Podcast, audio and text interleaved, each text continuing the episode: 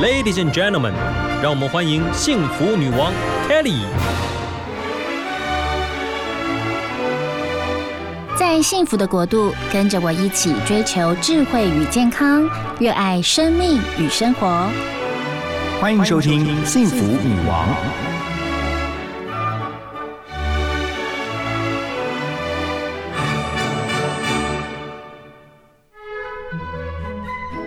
您收听的是 FM 一零二点五幸福广播电台幸福女王的节目，我是 Kelly 何泰。哇，今天节目非常的开心，我们特别邀请到 Kelly 的前辈哦，是新闻媒体界，尤其是电视圈的前辈赵新平。嗨，新平姐好，Hello Kelly 以及所有的听众朋友们，大家好呀。其实平常见到新平姐都是在运动的场合，我跟着我先生何荣 去跑步的时候，对，还有就是在台大 EMBA 的社团哦，新平姐非常有爱心，常常。出席爱邻社啊，各种公益的这个场合。但今天我们要聊的是他最近出了一本新书，书名非常的特别，叫《一起出发，一起到达》。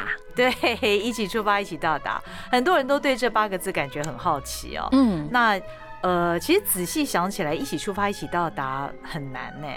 呃，一起出发比较简单，是啊，任何事情其实也不只是跑步，你在。工作在生活上，在家庭，啊，呃，一起出发，maybe，但是要一起到达，嗯，可能要花一点功夫哦。那，呃，我这本书就是写我在二零一六年参加戈壁挑战赛四天三夜的一个过程。那一起出发，一起到达是我们的目标。那后来也成为。我觉得它成为一种某种文化跟核心价值，就在我们这一群跑者，或者说跟我的同学们这群好朋友当中，成为一种。很自然而然的，我们一直到现在哦，那不是只是那四天三夜的一起出发一起到达，一直到现在，我们都还是一起出发一起到达，真的很棒，很不容易。而且听众朋友可能呃刚刚稍微听到两个字“戈壁”哦，我要再加重语气一下，“戈壁”，你知道戈壁是在哪里吗？戈壁就是指的那个沙漠，然后呢，一群人去四天三夜在戈壁里面干嘛？不是只是去旅游，是去跑马拉松。我听起来我就头皮发麻了。为什么你会决定要去做这件事？其实没那么难呢。呃，刚开始是一股冲动，那那个时候真的我觉得自己蛮傻傻分不清。后来跟所有跑过戈壁的朋友们聊呢，大家几乎都是同样的情形，就是呃我自己当时是看到戈壁的照片跟影片，觉得那边哇太美了，我就想我要去。然后我是参加第十一届嘛，简称戈十一，我看到戈。十 A 队有一位学姐。哇，那个身材怎么那么精实？我觉得哇，我要变成他那样子，那我居然呢就以为我可以变成他那样子，我就报名了。你好有勇气哦，你都没有想说风景这么美，可是是在沙漠哎。我觉得很奇怪，戈壁好像有一种特殊的魔力。嗯，像我们参加戈壁挑战赛的人，十之八九，我们过去都绝非跑者，更不要说是跑马拉松了。我们什么啊？我们平常没有在跑，我们跑步是小学跟国中时候的事情吧？但是，呃，听到戈壁这两个字，看到戈壁那个很辽阔、感觉很神秘的那个景象，不知不觉就吸引着我们，以至于忘记了我们自己其实每一个人都是哇咔，从来没跑过步，就这样子傻乎乎的开始练习，大概练习半年的时间啊，半年多一点的时间，我们就上戈壁了。很不容易耶！你说，呃，你决定要报名，然后竟然还要练习长达半年才可以上场。对对对对，如果不练习是不能去的。呃，不可能不可能，因为它是四天三夜，它的直线距离是一百一十二公里。为什么我说直线距离呢？因为这个赛事很特别。是。那一般呢，我们都知道，不管是任何马拉松、任何的这个竞赛型的跑步呢，它一定都有一个起终点，你会很明确的知道起终点在哪里，以及它的路线是哪里。嗯。可是戈壁挑战赛，它只告诉你每天的起终点，它是没有路线的，只告诉你起终。点的坐标，所以你得凭着 GPS 你自己去找那个路，因此你就不可能是最短的那个直线距离抵达。是那途中，因为戈壁的地形是非常非常崎岖，呃，有高有低，非常困难，可能有一些地方你是过不去的。所以我们四天之后实际完赛是一百二十六公里。那呃，这样子算一算，其实我们前三天一天大概都是三十多公里嘛，那第四天是二十公里出头，所以你必须要经过相当的练习，才可以经过这四天的这个赛程，才可以安然的度过。其实我听过几个人的分享，我听过张凤书分享他去嗯跑戈壁的那个经验，我都整个嘴巴张得很大。他是说戈巴第八节，他他起了好多水泡。张凤书，我在想说，张凤书是一位名演员，然后娇滴滴的怎么去跑戈壁，然后他形容说，其实真的跑完之后回来，你会一辈子都记得。其实起水泡是家常便饭的，在是那边，齁因为你每天呃至少三十公里嘛，那你想想看，你的脚是在你的鞋子里面，你你也不会嗯脱下来。我我们其实脚上都还要穿一个防沙套，你穿鞋子是不够的，因为会进沙的话，摩擦就很容易起水泡。但是呢，因为在那样的一个呃环境之下，你的脚会胀得很大。嗯所以，像我们的越野鞋，我们都是买大概大一号、一号半的鞋子。嗯，那如果你还是会摩擦的话呢，通常都会起水泡。像我们那一年，我的一个队友，他的水泡足足有半个脚掌那么大。天哪，那这样隔天怎么跑？呃，所以我们都有队医。我觉得最辛苦的是队医，你知道吗？嗯我们的队医哦，就是而且队医都是义务支援来的。他也就是是因为我们是台大 E EMBA 的学生嘛，大概就是嗯每一届我们会征召一位善心人士，一位医师。那 他每天他也不跑，可是呢，那这些都是各大医院的名医，都很资深。你想想看。他其实此生处理过水泡最多的时间，应该就是在戈壁吧？那我们每天跑完回来啊，把那个鞋袜一脱，就把臭脚丫往他脸前面一放，然后你就看他非常仔细拿那个针啊，在嗯戳我们的水，因为水泡你要把它戳破，嗯，然后处理干净之后，他会给你贴上人工皮。那这样子其实你几乎就没有感觉了，你第二天照样在上。那出水泡其实是很怕感染，因为在嗯沙漠那样的地方，如果你有感染，那如果你的体质又是有什么蜂窝性组织炎啊等等，那是会有生命危险的。嗯，所以呃，即便是起水泡，我们也是很小心处理。那张凤书起水泡是一个非常有名的例子，因为我们的管理学院院长郭瑞祥呢，他每年讲的戈壁管理学，其中一个例子就是嗯张凤书小姐，然后我们就会看到她脚丫的照片，没有看到她美丽的脸，只看到她脚丫的照片。所以我常常就是听到很多男嗯生他们怎么样去什么越野挑战啊，什么什么之类的，我就觉得说，哎，听听就好，因为男生嘛。可是每次听到女孩子分享哦，他们在哦体能上愿意挑战自己，然后去做一件可能一辈子都没有做过的事情，我就会格外的让我眼睛一亮。嗯，所以您也是，因为其实大家如果印象深刻，赵新平是一个很娇小、看起来好柔弱的一个女主播，然后。我觉得应该是你要下那个决定，也是一个很特别的一个内心有一个激动跟想法没想清跟勇气。楚嘛，冲动。但我觉得到现在，我觉得呃，我们每一个去过戈壁的人都非常珍惜，而且就是因为它太刻骨铭心了，所以它是嗯会让你记住一辈子的事情。那其实自从我跑马拉松以后，很奇怪哦，我到任何一个地方旅行啊，如果我没有去跑的话，我都觉得我没有去玩过那个地方。嗯更何况是在戈壁跑了这样四天三夜，那经过这么这么一段难以忘怀的旅程，应该是终生难忘吧。而且我觉得你们凝聚力真的是太厉害了一起。运动，一起快乐，一起成长。然后你会看到呃会计师啊、总经理啊、哦什么各式各样的。然后男生在我是真的，我一直觉得男生要运动很正常，可是会看到很多的女孩子，然后越练那个有哦，很惊喜，对我就觉对对得好棒哦。对对对，你也就是是其中之一。没有啦。我希望我的身材可以再更像，我很仰慕运动员的身材。嗯我希望我能够像运动员那样的身材，但我的身体好像 build up 不太容易啊，还需要继续努力。所以你现在嗯跑过几个全马了？哦，除了我现在戈壁以外，我现在总共十个全马，其中一个是线上波马，虚拟波马，对，十个全马。全跑完了。呃，对对对，但虚拟波马那个比较不算了，因为他那个就是全世界各地的跑者跟波士顿马拉松在同样的一段时间，然后自己选择地点跑，那个就是 easy。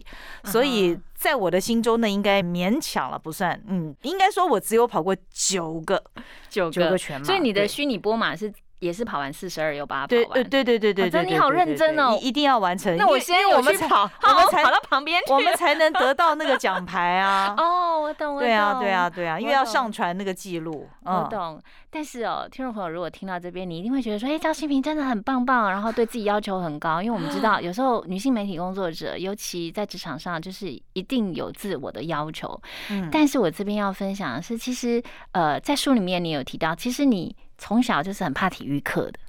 呃，我从小因为我小学三年级的时候有一次跳远，老师说我就是不如人。那其实这句话跟了我一辈子，一直跟到现在。嗯所以，呃，其实我我从事运动项目，我都还是会感觉到自卑感，嗯一直到现在都会哦。所以，老师们，请你们对孩子们要有爱心一点。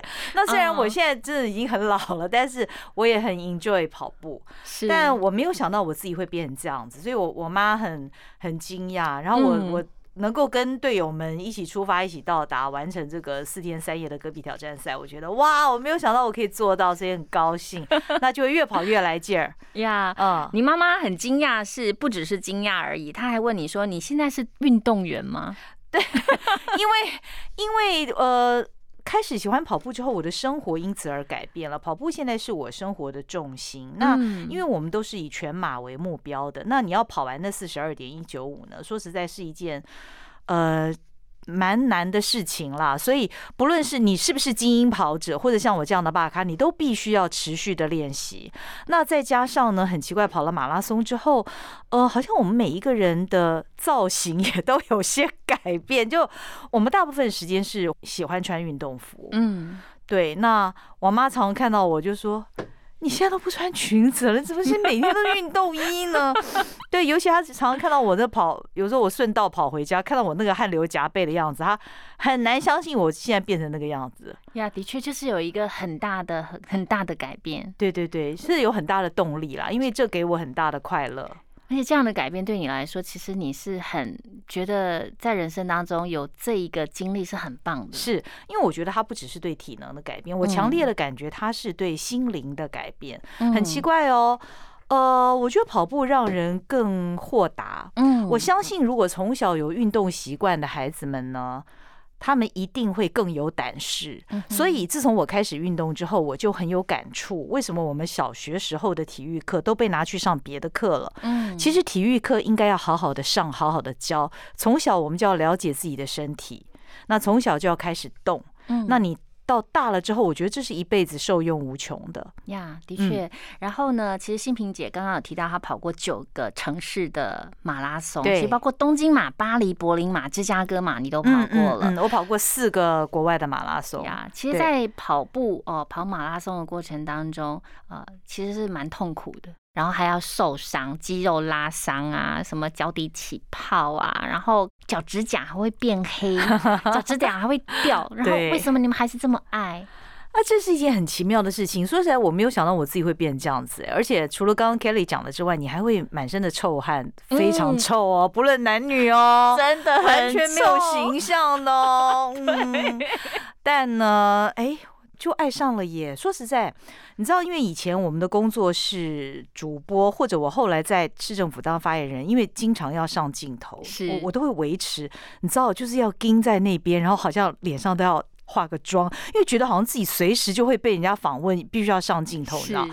可是自从我开始跑步之后呢，这一切我都不在乎了。啊，对对对，我我不再化这些妆，我觉得，哎，我干嘛以前要这样子呢？我觉得、不化妆也很好啊我啊。觉得就是有扩张到你的境界，你 upgrade 到一种我觉得很豁达、很淡然一些事情。对对对对对对对。那刚刚呃，Kelly 讲的就是说，其实因为跑步是辛苦的，它毕竟是是一个体能的一个，而且长途马拉松四十二点一九五公里全马，那是很长的一个过程，而且这过程当中会发生很多事情。呀，其实过程当中我听过何荣形容，对他说真的就是会有很多负面的，很多的什么一直来，然后又痛又饿，又因为它太长了，是，那你除了一刚开始的累，你你这个流了很多很多的汗，然后你会觉得饥饿。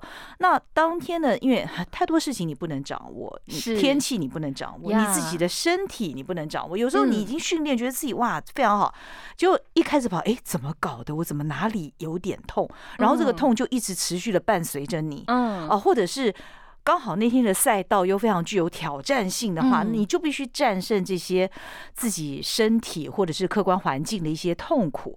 那整场马拉松就是一个这样的过程，你必须不断的去克服这些你心里面的那个小魔鬼。嗯或者是外界带给你的一些不舒服，强风啊、太阳啊，或者是冰冷的天气，对，如果你练习不足的话，你还会抽筋。那个抽筋那个痛是你完全没有办法克制，而且你必须会立刻停下来的。嗯可是呢，当我们抵达终点的时候，那一切的痛苦嗯都秒消失，然后你所得到的那种愉悦感跟成就感，它不是在那个当下，它会嗯持续很久很久很久。就像我现在回想起我两年前跑的最后一场的国外马，就疫情前二零一九的芝加哥马拉松，我到现在想到那一刻，嗯想到那个过程当中也发生了非常痛苦的事情，可到现在想起来都觉得非常的美妙。发生什么痛苦的事？嗯，其实我那个时候我。差不多，我是到了三十二 K 才整个人在回神。我我因为那个时候也是练习不足啦，嗯所以我跑到一半，我我觉得我不行了。OK，然后呢，我已经实在是以慢的不得了的速度，我想说啊，我好不容易来跑个芝加哥嘛，怎么会这样呢？嗯但非常奇怪，到了三十二 K，我吃了一包能量胶之后，我前面也有吃能量胶啦，嗯但就在那一包能量胶之后，不知道为什么，我立刻重新充电，然后接下来我就是用飙的，然后一路一路不停，一路飙回终点，所以我成绩还不差。那就是一个后来我自己写了一篇网志，叫《三十二 K 的逆转胜》，嗯就是嗯其实马拉松它真的很像人生。嗯你完全不知道你的前面会发生任何事情，而且没有一件事情是你可以控制的。嗯那嗯，从跑马拉松，我们真的学到非常多事。那因为你你快乐，因为你呃当初是经过很多人的帮助，你才开始进行这项不容易的运动。嗯哼所以呢，你也会想要协助别人，不论是跑得比较慢的人，或者是我们也曾经去陪跑过视障者。嗯那因为因为我们自己得到了很多，我们会想要付出很多。那也因为跑了马拉松之后，觉得人生非常的健康。嗯那因为你要练跑嘛，你不是要早起，就是晚上要练跑，所以嗯你的生活会变得非常非常的自律。那你的饮食呢，你也不再会去吃那些对身体不好的东西。嗯你会注意蛋白质的摄取，你会注意嗯热量，你会注意维持身材。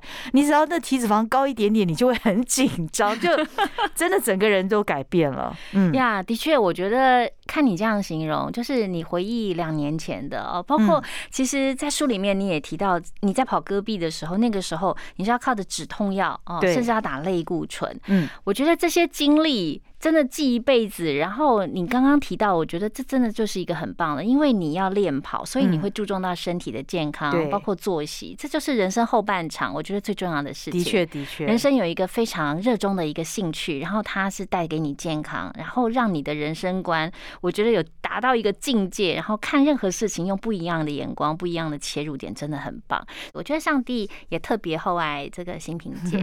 我觉得你的人生每一个阶段、每一个阶段，似乎哦，你都说哎呀，我就报名了，没有想太多。可是冥冥之中就有一个美好的安排，就好像您花了两个月的时间，哇，写了十万字，终于把这本书给写出来。我相信许多跑过戈壁的人都会非常谢谢你哦哦，真的把那个心路历程也好，然后整个经过也好，整个人生然后透过这个跑步，然后究竟遭遇了什么样可怕的事情，然后你们又克服的这个故事给写出来。嗯，我觉得 Kelly 讲到这个，就让我想到一句话，圣经上的一句话，就是呃，万物个案其实成为美好。嗯那这个话呢，是我最近非常深的体会，因为我参加戈壁挑战赛其实是五年前的事情。嗯那五年前我一回来，我就想写这本书，因为那个感动太深刻了。那当时也有一家出版社跟我谈，但是呢，谈着谈着，哎，最后是无疾而终。为什么呢？因为我。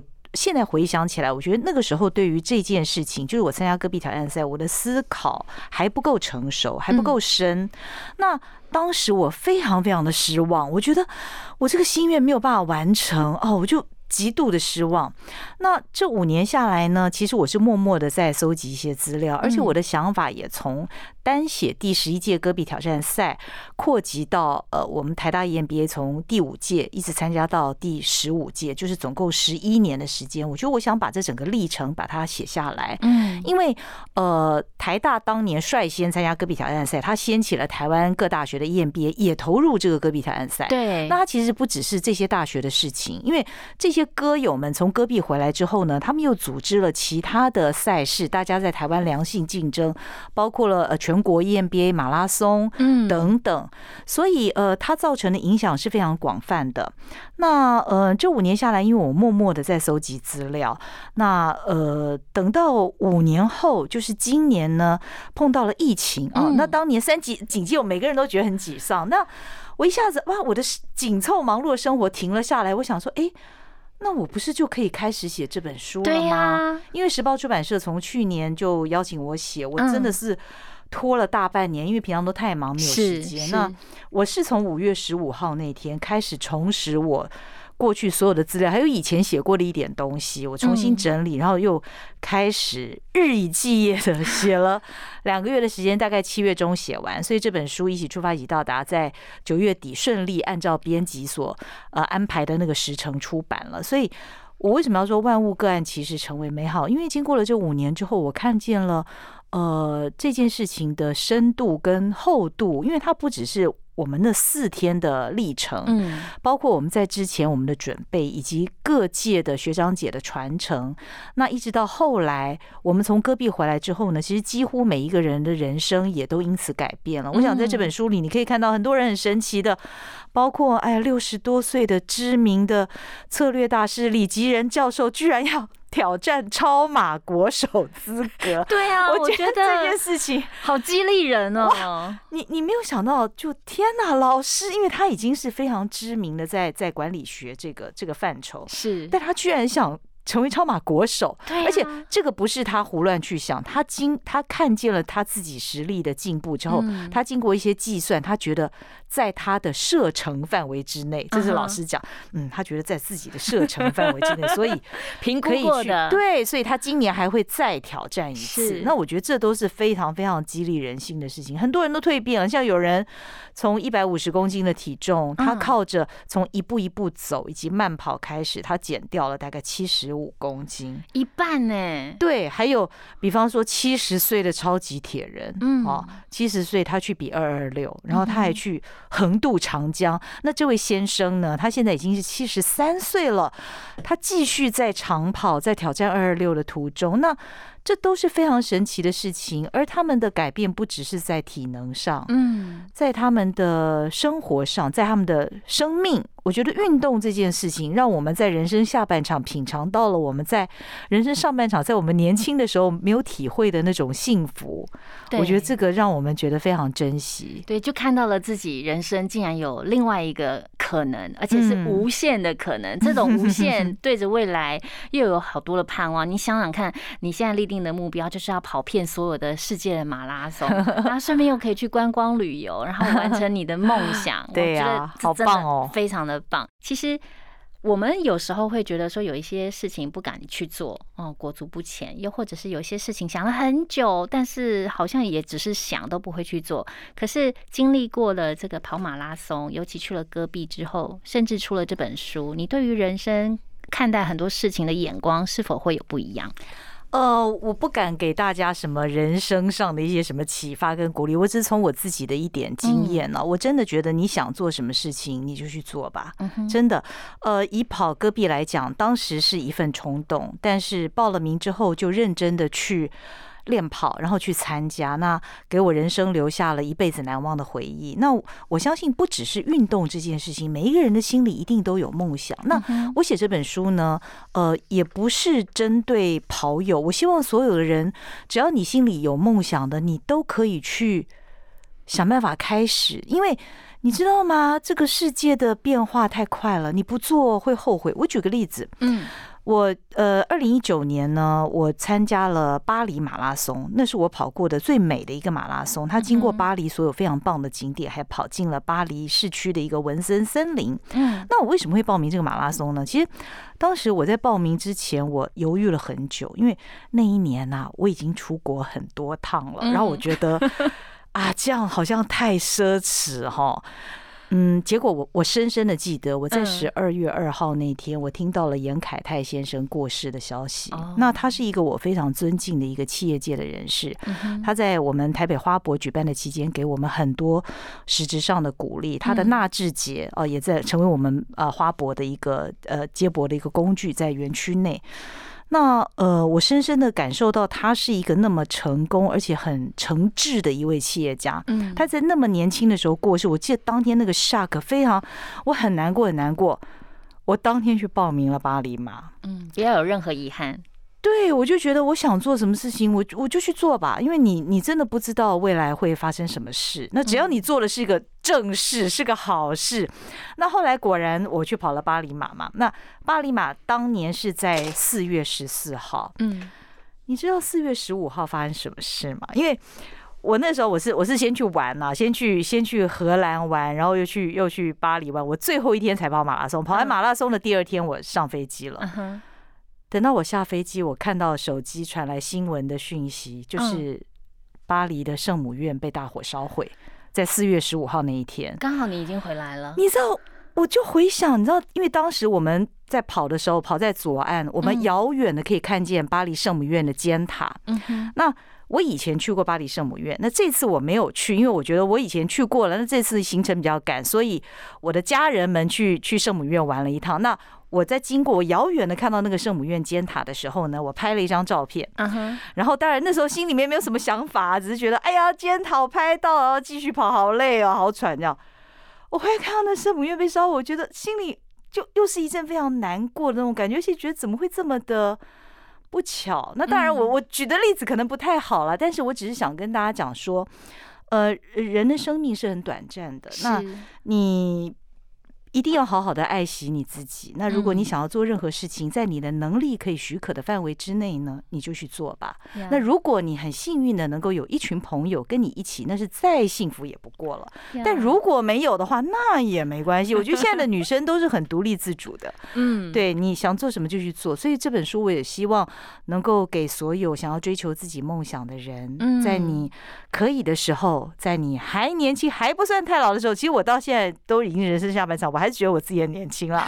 就我们永远保有年轻的心，我们一起继续做你想做的事情，做你开心的事情，才能长久。呀，的确，其实哦，现在的新萍姐她每星期还是都练跑，对，一样是练跑四次。呃，最近我因为呃进场维修，因为你知道跑步其实都会碰到运动伤害，我懂我懂这这或多或少也是一种挫折。但呃进场维修之后呢，你你一定要，我觉得这也是我学习的事情了，就是那天一个医生跟我讲，patient has to be patient，就是啊。病人要有耐心。我就跟医生说，这是我要学习的功课，就我要学着慢下来，所以我要耐心的等待我的身体复原啊，嗯然后再开始跑。那懂，这样一定才能更长久。休息是为了跑更长远的路，而且嗯最棒的是你的体脂肪降了很多，整个人精气神非常的好啊！你成为我们幸福女王们很多人的榜样啊！希望下次有机会可以再采访到新萍姐，谢谢 Kelly，也谢谢你给我们的鼓励，我们跟所有的听众朋友说拜拜，拜拜，拜拜，谢谢，祝福大家平安喜乐。